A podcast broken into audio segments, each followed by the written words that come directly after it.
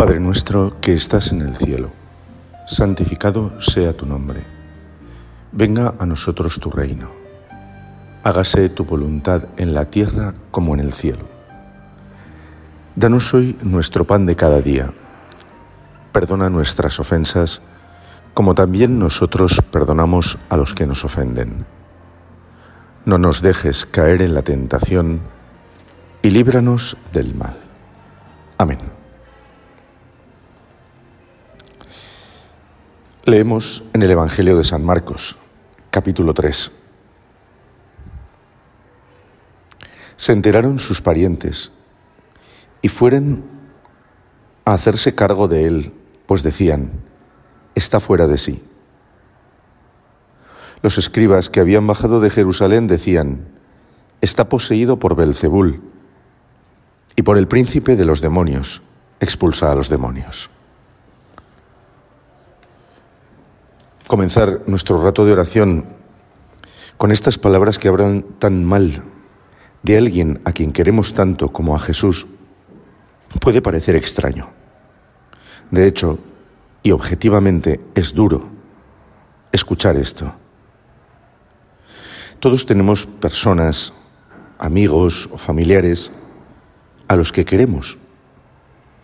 Y si por las circunstancias de la vida alguien habla mal de ellos en nuestra presencia, nos hierve la sangre. Habitualmente somos gente de bien, con sentido común y educación, y trataremos de hacer ver a quien está hablando mal de esa persona su error. O le mostraremos que tal vez no tiene elementos para un juicio justo, etc. Pero está claro que de primeras nos hierve la sangre. Se nos suben las pulsaciones y la reacción natural es saltar a la yugular. Somos humanos. Con Jesús nos debe pasar igual. Amamos a Jesús. Lo queremos por encima de todo.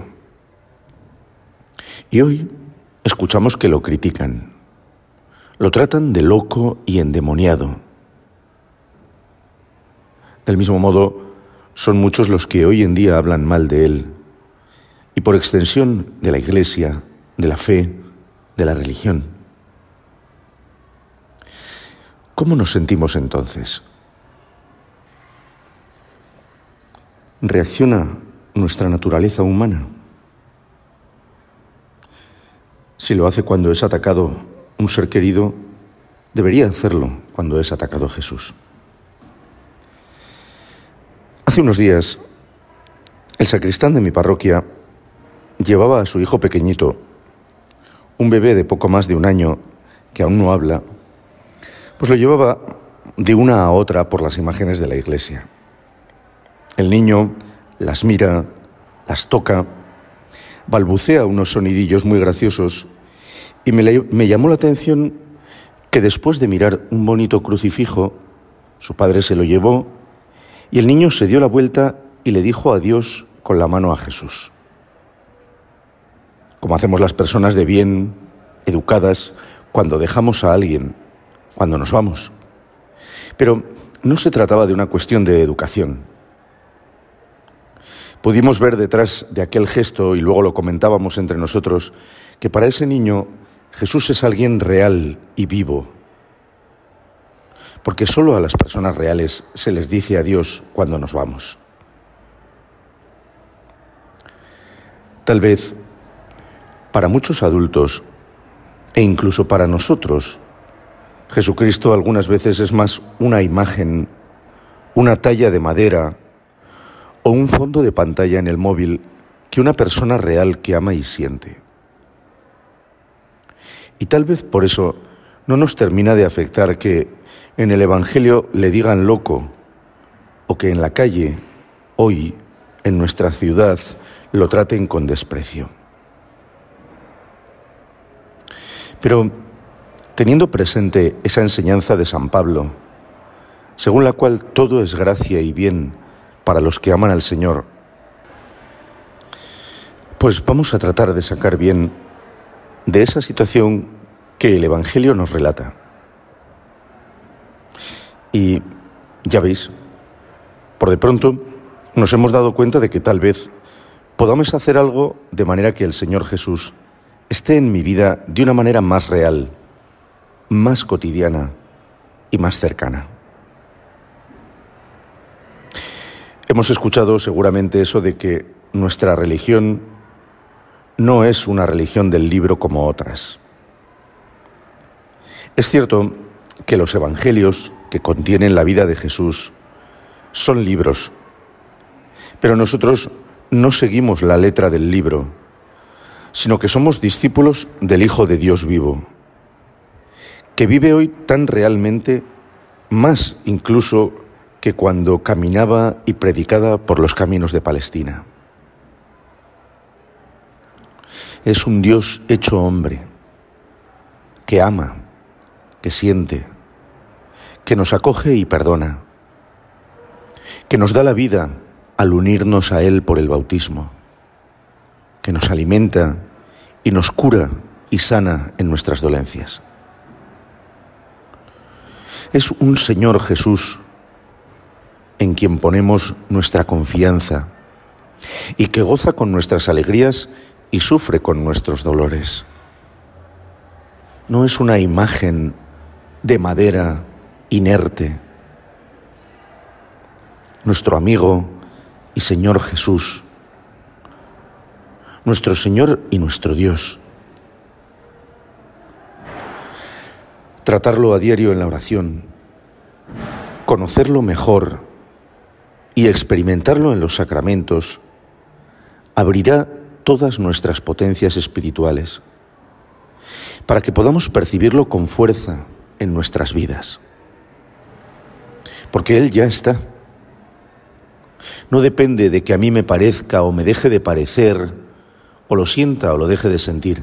Él está aquí. Lo necesario es que me abra a esa presencia.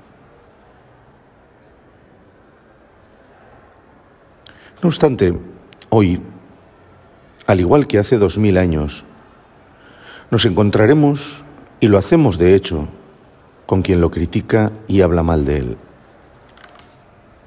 Sus parientes lo consideraban loco y aquellos fariseos endemoniado.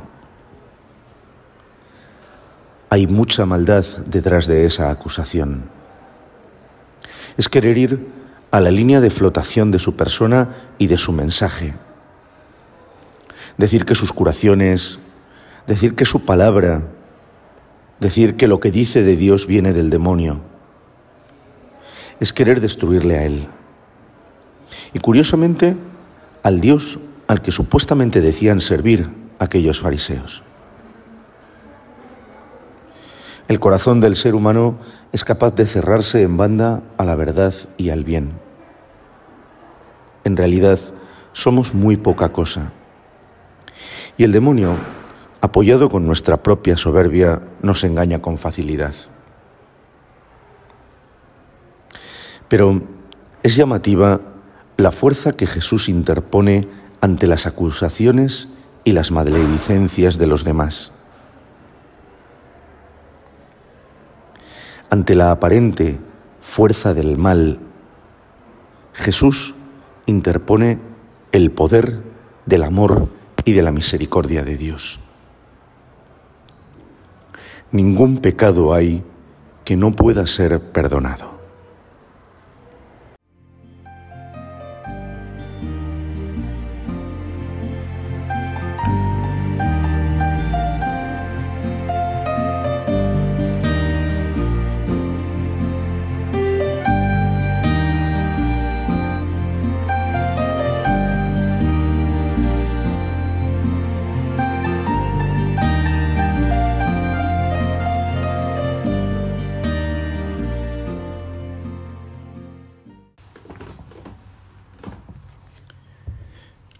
Pecado hay que no pueda ser perdonado.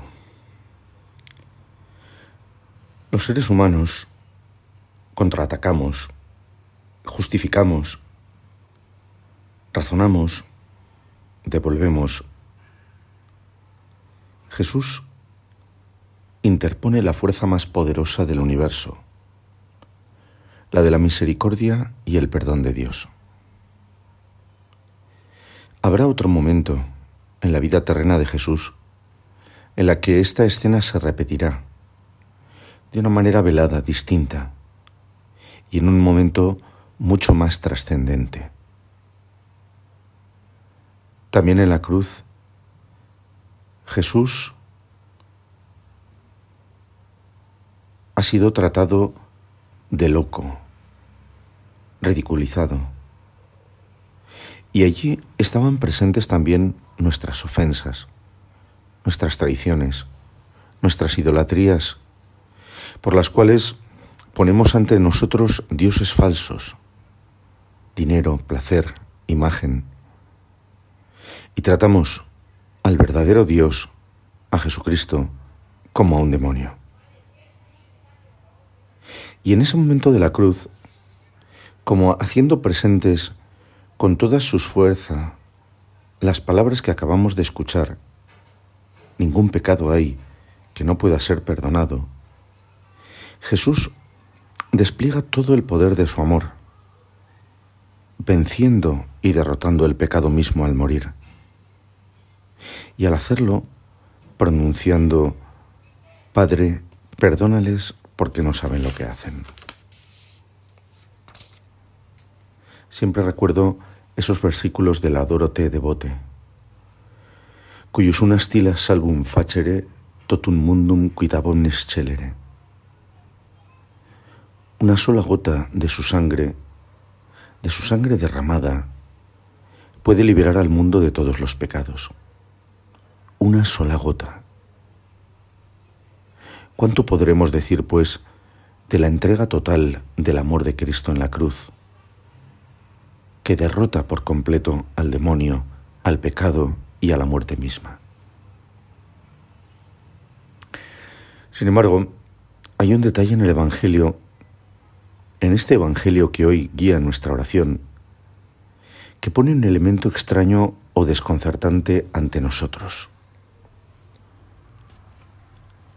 Dice el Señor, en verdad os digo, todo se les podrá perdonar a los hombres, los pecados y cualquier blasfemia que digan. Pero el que blasfeme contra el Espíritu Santo no tendrá perdón jamás, cargará con su pecado para siempre. Se refería a los que decían que tenía dentro un espíritu inmundo. Hay algo que parece contradecir no ya nuestra reflexión, sino el hecho mismo del amor infinito de Cristo en la cruz. Pero una realidad así daría el traste con la salvación misma.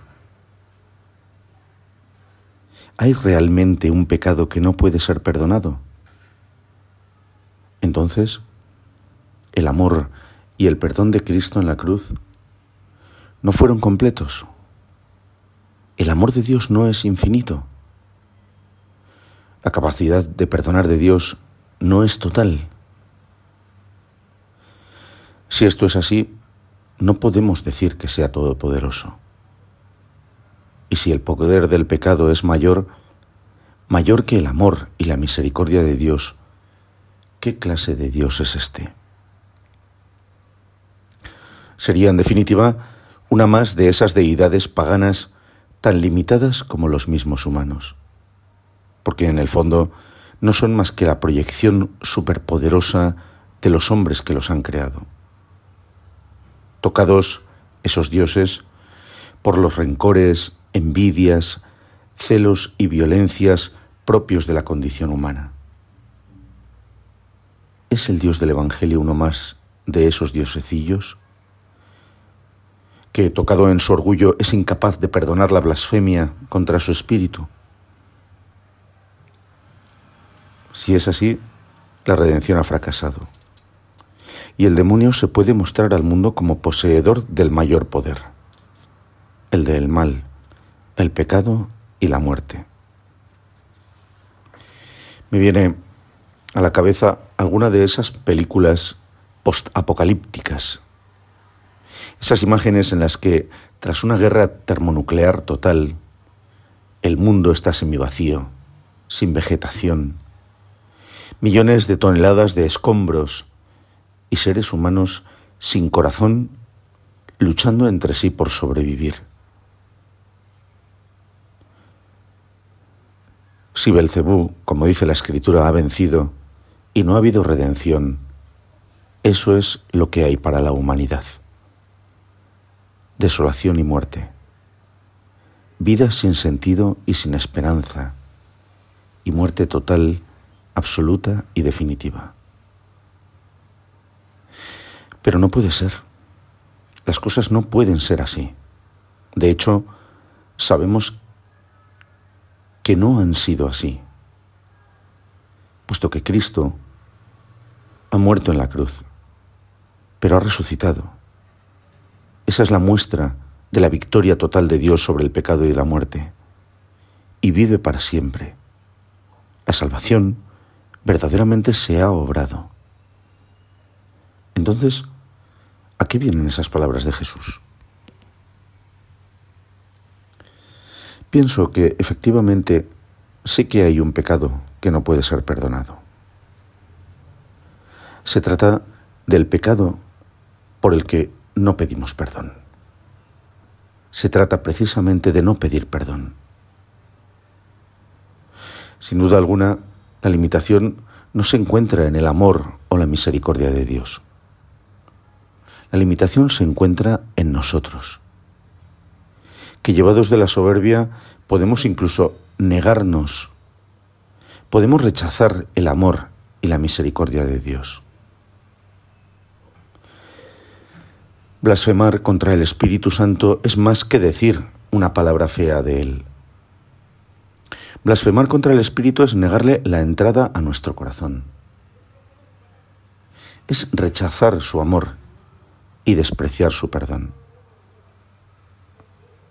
Es nuestra soberbia o la dureza de nuestro corazón la que corta las alas al espíritu, la que lo incapacita para perdonarnos, simple y llanamente porque no queremos, porque rechazamos su perdón. Y si de algo es incapaz Dios, es de forzar la libertad de sus hijos. Nunca nos tratará como esclavos, ni nos obligará a amarle. Eso no lo puede hacer. Y por lo tanto, del mismo modo que la encarnación, la entrada de Cristo en el mundo y por lo tanto la salvación requerían del sí de María, la entrada del amor del Espíritu Santo y su perdón, la entrada de la misericordia de Dios en nuestras vidas requiere de nuestro sí. Probablemente todos hemos escuchado, incluso leído en las redes sociales, esa frase que reza, Dios que te creó sin ti, no te salvará sin ti. Pienso que expresa de manera sintética, casi como un eslogan, esto de lo que estamos hablando. Por supuesto que Dios puede perdonar todo. Nada hay Nadie es más poderoso que Él. Pero nosotros hemos de querer acoger ese amor. Si nos cerramos a Él, lo incapacitamos, si vale hablar así.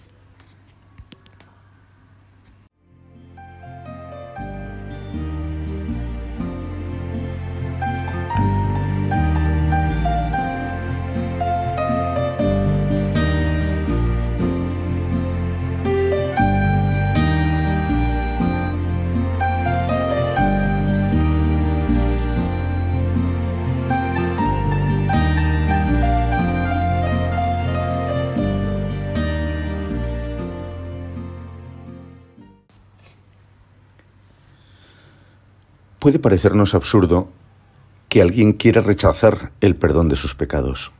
De hecho lo es.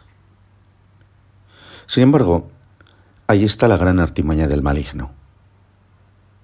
Él sabe muy bien que con Dios no puede.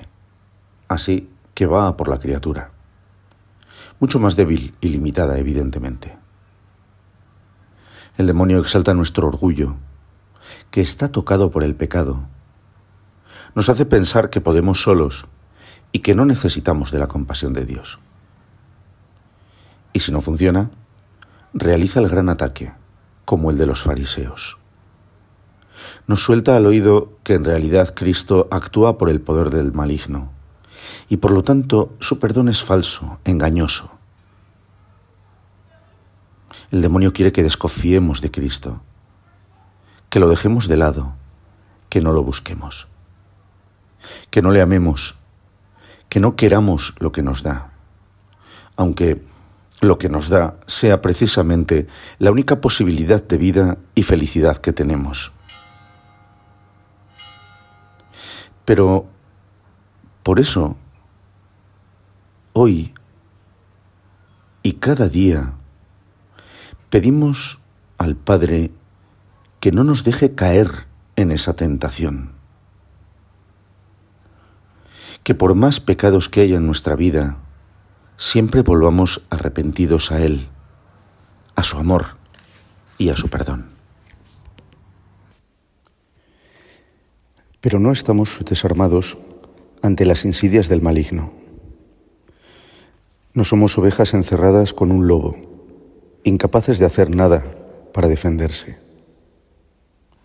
Son muchos y poderosos los medios con los que contamos en nuestra batalla oración, lectura espiritual, la participación asidua en la Santa Misa, los sacramentos. Y si hemos pecado, si hemos caído, ya lo hemos dicho antes, el sacramento de la reconciliación y el perdón, tan central en nuestra oración y en nuestra meditación de hoy. Pero hay algo más que nos blinda ante la tentación. De ello habla el Señor en el Evangelio de San Marcos. Ante el aviso de aquellos que le decían, tu madre y tus hermanos están aquí, Jesús hace una pregunta. ¿Quiénes son mi madre y mis hermanos? Y mirando a los que estaban en torno a él, dice el Evangelio, les dijo, estos son mi madre y mis hermanos los que cumplen la voluntad del Padre Dios. Por decirlo así, buscar en nuestra vida cumplir la voluntad del Padre nos une a Jesús con una especialmente fuerte vinculación. Como sacerdote, muchas veces he acompañado a personas en situaciones complejas, en dificultades, y con mucha frecuencia te das cuenta de que esas personas encuentran apoyo y fortaleza en la familia. Los vínculos y los lazos familiares, el amor que se puede dar en el seno de una familia, son habitualmente las más poderosas fuerzas para vencer el mal. Los miembros de una familia se apoyan, se ayudan, se convierten en la fuerza que los otros pueden necesitar. Se sostienen, levantan al decaído, sacan de la dificultad al más débil. La familia nos hace fuertes. Y Jesús vincula nuestra consideración de familia suya al cumplimiento de la voluntad del Padre. Esta forma de hablar de Jesús estos son mi madre y mis hermanos, los que cumplen la voluntad de mi Padre, no es un menosprecio a aquellos que formaban su familia de sangre, como si no fueran su verdadera familia. Esta forma de hablar de Jesús nos abre las puertas a todos al hogar familiar de Jesús, al lugar espiritual donde somos protegidos, apoyados, fortalecidos con la gracia que es el amor de la familia de Dios, si vale hablar así. Es evidente que esa gracia que recibimos en el seno de la familia cristiana es el arma más poderosa contra el enemigo. Pero además, poner la voluntad de Dios como el primer objetivo de nuestra vida, nos va a hacer ir por caminos que se alejan del pecado. Es verdad que no somos perfectos, que cometemos errores, que muchas veces no somos capaces de hacer el bien que queremos y no paramos de hacer el mal que detestamos. Pero comenzar, iniciar cada día en la presencia de Dios, buscando su voluntad en lo concreto de las pequeñas circunstancias y realidades de nuestra vida, ponerle a Él, poner el Evangelio y las luces que el Espíritu Santo nos muestra en la oración como objetivo para nuestro día a día, nos va a llevar lejos del fangoso terreno en el que el demonio se hace fuerte y se aprovecha de nuestra debilidad. Qué gran regalo nos hace Jesús, formar parte de su familia. Y tal y como he dicho antes, no significa menospreciar a su familia de sangre. Así lo entiendo yo y así lo entiende cualquiera que tenga buen corazón. De alguna manera Jesús también abriría la puerta de una familia espiritual mayor y más llena de amor a los miembros de su familia terrena. Hombres y mujeres como nosotros, y necesitados igualmente que nosotros de la gracia. Todos, excepto aquella que era llena de gracia desde el momento de su inmaculada concepción.